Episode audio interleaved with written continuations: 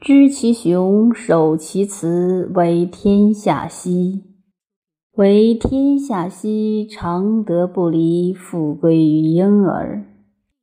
知其白，守其黑，为天下事。为天下事，常德不特，复归于无极。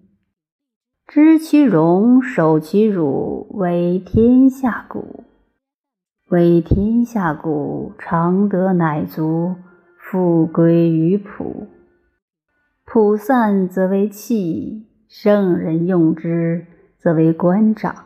故大制不割。